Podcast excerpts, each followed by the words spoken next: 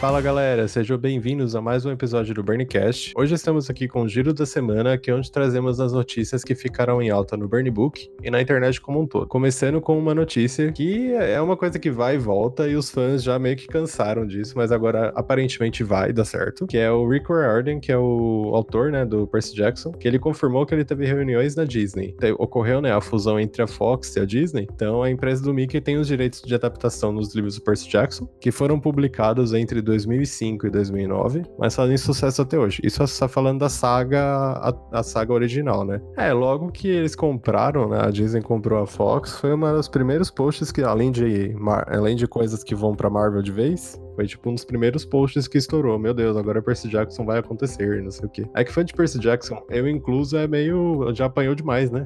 tipo, é, então. E, e por, que, que, por que, que tem tanta certeza que vai acontecer? Cara, a Disney adapta até minissérie da tia do papagaio do cachorro do, do fulano, sabe? Então, por que que Percy, Percy Jackson quer uma saga tão. já com uma, uma fanbase tão consolidada, que já possui tantos arcos a serem adaptados? Por que não, sabe? Não faz muito sentido uma empresa empresa do tamanho da Disney desperdiçar esse tipo de material que eles têm na mão, sabe? Ainda mais agora com o Disney Plus e agora eles vindo ainda mais fortes no cinema e tudo mais, que eles estão meio que dominando os blockbusters, não tanto por qualidade, mas por, por quantidade, né? Então, pensando bem, Percy Jackson teria totalmente o potencial para ser o Harry Potter da Disney, sabe? É, tanto que na época que eles lançaram, eles, a Fox lançou mesmo no, no intuito de construir uma franquia no estilo de Harry Potter, só que não funcionou, é que, né? É que eles pecaram porque, primeiro, eles investiram no elenco infantil, né? Eles tentaram trazer algo mais teen, digamos assim, só que aí eles meio que deram um tiro no pé, porque Percy Jackson mesmo, querendo ou não, o primeiro livro, cara, as crianças têm 12 anos, 13 anos. Então é a mesma coisa que Harry Potter. Então, realmente, era algo para ter uma construção, vai, de 8, 7 anos no decorrer dos livros. É, eles acharam que era uma série da CW, que podia trazer uns caras de 25 anos e falar, ah, tem 15.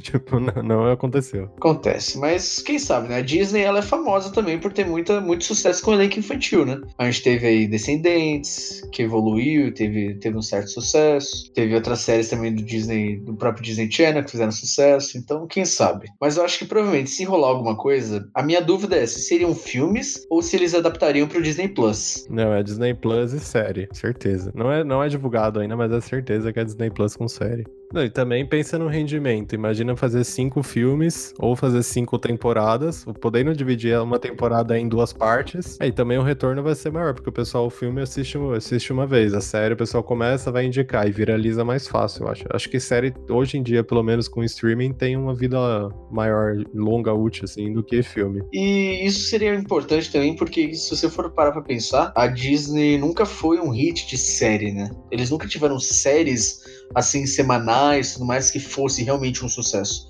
Eles tinham as séries que era, tipo, pra TV, que era aquele. Que era. Beleza, era um episódio semanal, só que era aquele repeteco, sabe?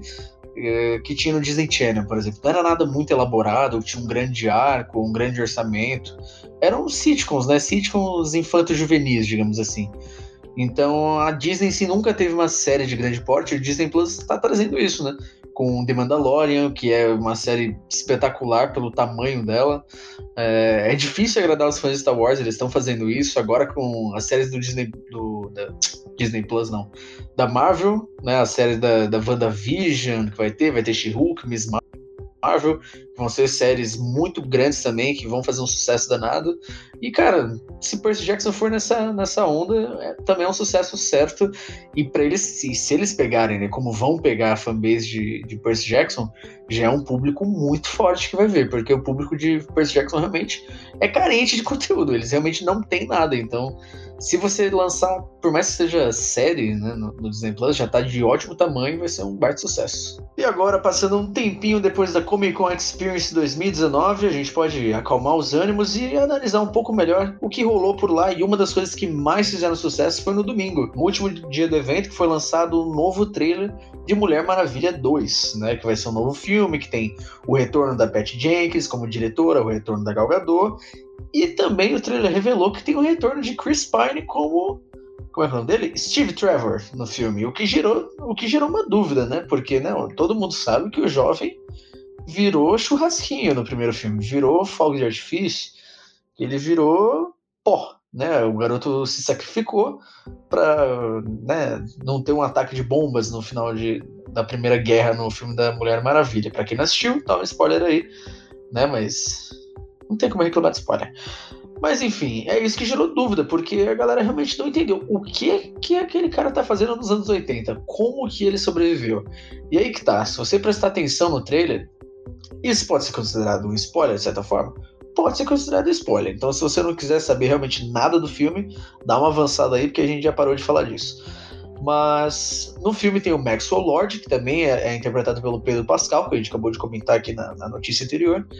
E o, ele vai ser o antagonista do filme, né? ele vai ser meio que um, um burocrata, tipo, quase um Donald Trump da vida.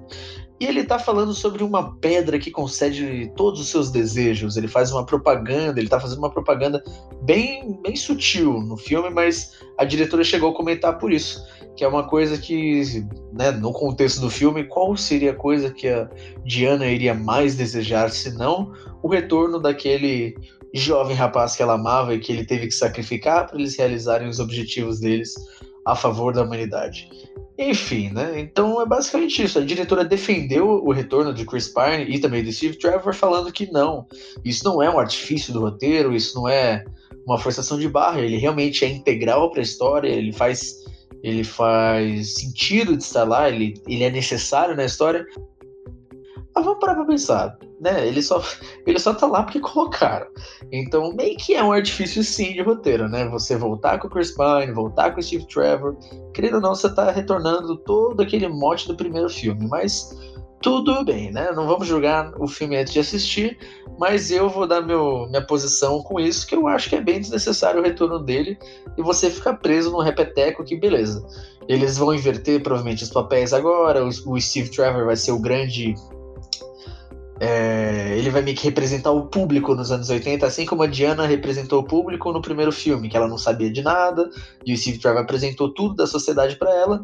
Vai ser o inverso no filme. Steve Trevor vai voltar nos anos 80 sem entender nada, e a Diana vai fazer esse papel com ele. Então é meio que usar a mesma estrutura, só que invertendo. Tem spoilers, mas vou ficar quieto. Ah, li rumores e li descrição da cena também, já, inclusive. É, por, é, é, por, é porque assim, vamos, vamos já direto no ponto. Se você não quer também ouvir spoiler de Mulher Maravilha, dá aquela pulada aqui, como a gente já tinha comentado. Quando você concede um desejo, você tá meio que dando algo em troca. Né? Então a Diana vai começar. Por que, que, ela... Por que, que a Diana é ferida por uma bala? Porque justamente ela desejou o retorno do Steve, só que aí ela tomou esse revés que foi ficar mais vulnerável. Então é isso, o Maxwell Lord dá, só que ele também tira. Então o que, que a Diana vai ter que fazer no final do filme para superar o vilão? Porque ela vai estar tá frágil, ela não pode estar tá frágil para superar o antagonista. Ela vai ter que abrir mão do que ela desejou. Então, novamente, teremos Diana novamente sofrendo sacrifício, novamente do Steve Trevor, novamente a favor da humanidade. É, até onde eu li, né, vai ser da, tipo, da parte do sacrifício, do sacrifício final dela, que ela vai tirar forças, né, ela fica pistola da vida, ela começa a pular cada vez mais alto, até que ela laça um, um jato, alguma coisa assim. Quando ela abre o olho, ela tá voando, que é aí que ela aprende a voar. Mas ela já... Ah, faz sentido, faz sentido, faz sentido. Mas de qualquer forma, tá aí. Se você não liga pra isso spoiler do filme. Eu já tô bem desgostoso, ainda mais porque por causa da Cheetah, porque aparentemente a Cheetah, que é um, não, personagem diferentão e tudo mais, vai ser basicamente o Electro do Espetacular Homem-Aranha 2. Vai ser meio que uma. Ela vai idolatrar a Diana, vai querer a confiança e o poder da Diana. Ela vai conseguir isso através da Pedra do Desejo.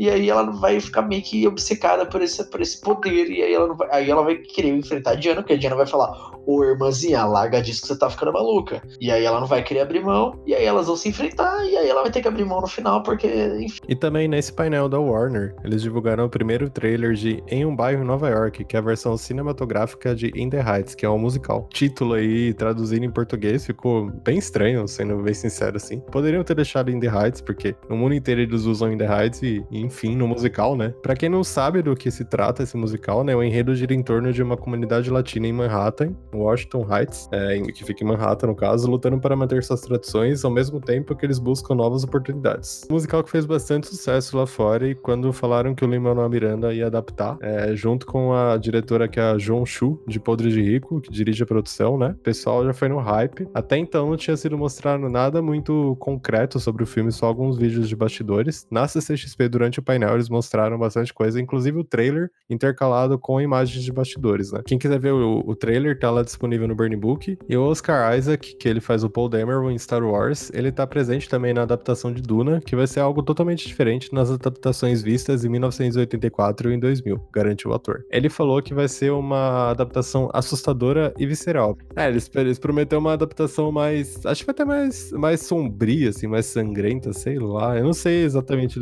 como é, eu não li para saber, né? É meio complicado. E também, voltando a falar da Comic Con Experience, né? Que uma das também grandes novidades que rolaram por lá foi durante o painel da MSP, que é a Maurício de Souza Produções. Para quem não conhece, né? Ele acha que. Tem muita gente. Acho engraçado isso. Tem muita gente que acha que Turma da Mônica é só um gibizinho que vende ali na, na banquinha ou em mercado, sabe? Que é só aquele gibizinho da Turma da Mônica e acabou. Cara, a Maurício de Souza Produções hoje é gigante. É tipo, é um sucesso global, assim. Tem é, Turma da Mônica na Ásia, na Europa, tem o mangá da Turma da Mônica, tem agora filme, que é o que a gente vai comentar agora, tem a, as MSPs, que são as linhas de graphic novels, são histórias singulares e por vários artistas que fazem muito sucesso. Eu tenho várias e recomendo, assim, sempre porque é, é incrível, é realmente sensacional. Então fica a dica para vocês pesquisarem sobre, porque, cara, é o maior universo, acho que um dos maiores universos de quadrinhos que a gente tem no Brasil é da Maurício Souza. Então, compensa. Não é uma coisa infantil. Principalmente as MSPs são as graphic novels, então vale muito a pena ser atrás. Mas falando do que mais fez sucesso ultimamente foi Turma da Mônica Laços, e foi assim que eles revelaram durante o painel da MSP. Então eles revelaram que sim, a sequência do filme já iria chegar, que seria Turma da Mônica Lições, mas eles não haviam revelado nenhum tipo de material. E agora, na sexta-feira,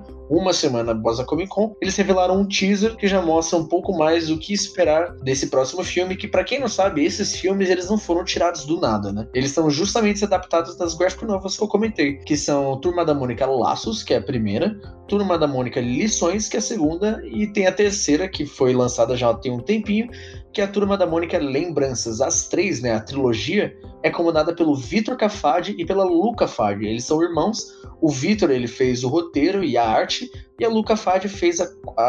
Como é que fala? A, acho que é a coloração, né? Vamos, vamos dizer que ela fez a coloração dos quadrinhos, então. Então, para quem não conhece, o trabalho dos dois é fantástico. O Vitor Cafadi e a Luca Fadi são uns amores, são. Nossa, sério, eu sou fã de carteirinha e eu tô, eu tô lá na mesinha deles no Artist Alley desde 2000, sei lá, 15, eu acho, 2015, 2016, porque o trabalho deles é fantástico. E é muito legal ver que, cara, isso tá rolando no Brasil. Quadrinhos sendo adaptados pro cinema. E fez muito muito sucesso e o filme vai retornar com o elenco do primeiro filme, tudo certo, a, a turma volta intacta, porque né, essas crianças têm que gravar esses filmes logo, porque criança tá crescendo hoje, a gente viu depois de Stranger Things, que, cara, as crianças crescem muito rápido, não tem que você demorar muito para gravar. E o diretor Daniel Rezende também retorna para o sucesso, porque faz sentido, né? Se o cara fez sucesso no primeiro filme, por que não retornar no segundo?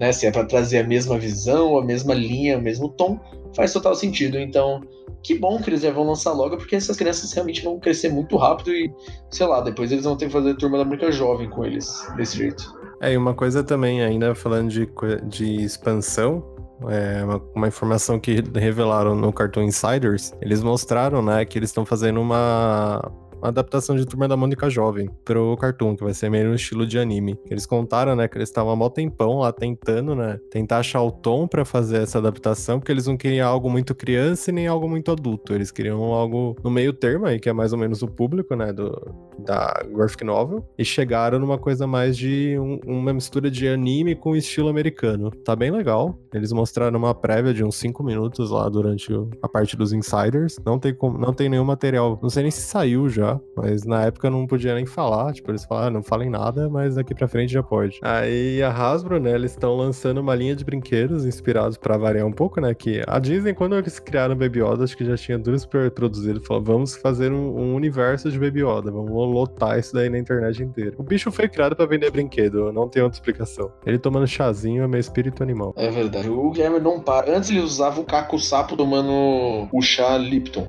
Antes era isso, o caco sapo, era o caco sapo do. Pra quem não conhece o caco sapo do. Como é o nome? Muppets. E aí ele sempre mandava. É, ele sempre mandava um gifzinho dele tomando um chazinho e tudo mais. Agora é só o Baby Yoda tomando sopa. Toda hora. Pra qualquer coisa, só o Baby Yoda tomando sopa. E assim, como a gente comentou, né? Como era de se esperar, a Disney revela com a Hasbro uma linha de brinquedos inspirada no Baby Yoda que, né, não surpreende ninguém. É a coisa mais lindinha do mundo, a Disney não dá ponto sem nó. E, cara, é isso, né? Eles lançam personagem de bebê para isso. É, é isso, cara. É ruim? Não. O bicho é bonito, faz sentido na história, o bicho é fofinho, rende bicho M. bonito, bicho vejo... formoso. É, não vejo, não vejo maldade. Quer dizer, maldade tem, né? Tem uma intenção da Disney de fazer um parado pra gente comprar, que é óbvio. Mas alguém tá sofrendo com isso? Ninguém tá sofrendo com isso. Então tudo bem, vamos todos amar o Baby Yoda, vamos todos comprar. Quem quer que compre o Baby Yoda. Quem não quer, é só não comprar. Quem não gosta, é só não gostar. Não precisa desejar a morte do Baby Yoda. Porque senão você vai ser banido do Twitter. é isso que acontece. Você, vai xingar no caso? Twitter, o rato vai atrás de você, ué. É, cara, é claro. Como é, que, como é que você cria um bebê Yoda, o bicho mais fofo da internet? Cara, não, é dificilmente você vai achar algo mais fofo que o Baby Yoda. Aí você vai lá e deseja, e deseja uma morte horrível, dolorosa pro Baby Yoda? Jamais. O rato jamais vai permitir isso. O rato, o rato é. O rato sabe de tudo. O rato, o rato sabe o rato de tá tudo. O rato está entre nós. Então é isso. Mexeu com a Disney, processinho chega na, na sua porta via Rato Sedex. E uma coisa aí que você já consegue acessar no The Sims 4, eles lançaram um DLC, que é quando você consegue baixar, tipo, uma extensão, uma, um conteúdo extra do jogo, traduzindo no claro português, do Baby Yoda. Então, pra variar agora, você consegue ter um Baby Yoda no The Sims. Eu não jogo mais, mas pra quem joga aí, é uma coisa legal. Ele custa 504, que eu não sei quanto que é a conversão disso daí, mas se você jogar The Sims e quiser comprar o Baby Yoda, você consegue comprar. E chegamos ao fim de mais um giro da semana, e é isso. Um dos últimos giros, acho que é o antepenúltimo giro desse ano. Que coisa doida, né? Já já, já estamos em janeiro, já já segunda temporada de Burn, que vão vir mudanças, mas enfim, logo mais vocês saberão mais sobre isso. Eu gostaria de agradecer a todos por terem ouvido e lembrar vocês, aquele lembrete semanal que a gente sempre daqui, na verdade, é duas vezes por semana que a gente dá esse lembrete, né? Uma na terça, outra na sexta. Mas de qualquer forma, lembrar vocês que é importante que vocês sigam o Burn no Spotify ou na plataforma que você ouvir. No Facebook você consegue seguir certinho a página que você curte, você recebe as notificações. No Instagram também, só que no Instagram a gente não publica lá, a gente só publica os links, né, para você acessar direto o episódio. Então, por que que é bom você seguir tanto no Spotify quanto no Deezer? É prático para você porque quando a gente posta qualquer tipo de episódio novo, já aparece lá na sua, no seu feed na sua interface, você abrir o aplicativo, tem episódio novo, já tá lá, você não precisa ir atrás do episódio para abrir ele ou escrever lá Burn, que é giro da semana. Não. Assim que a gente postar, já vai estar tá lá, você só clica, escuta, lindo, fácil, prático, não requer esforço, tão pouco prática.